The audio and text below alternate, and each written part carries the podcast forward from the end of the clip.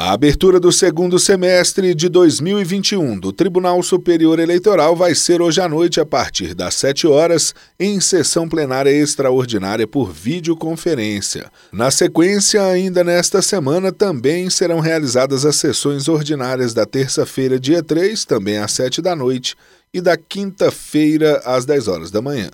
Na pauta de julgamentos, dois recursos de Macapá, no Amapá de relatoria do ministro Mauro Campbell Marx.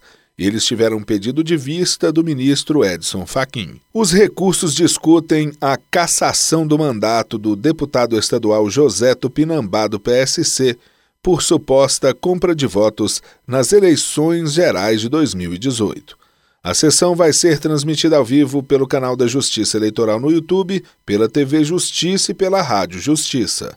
As decisões da Corte Eleitoral também podem ser acompanhadas em tempo real no Twitter. Do TSE, Fábio Ruas.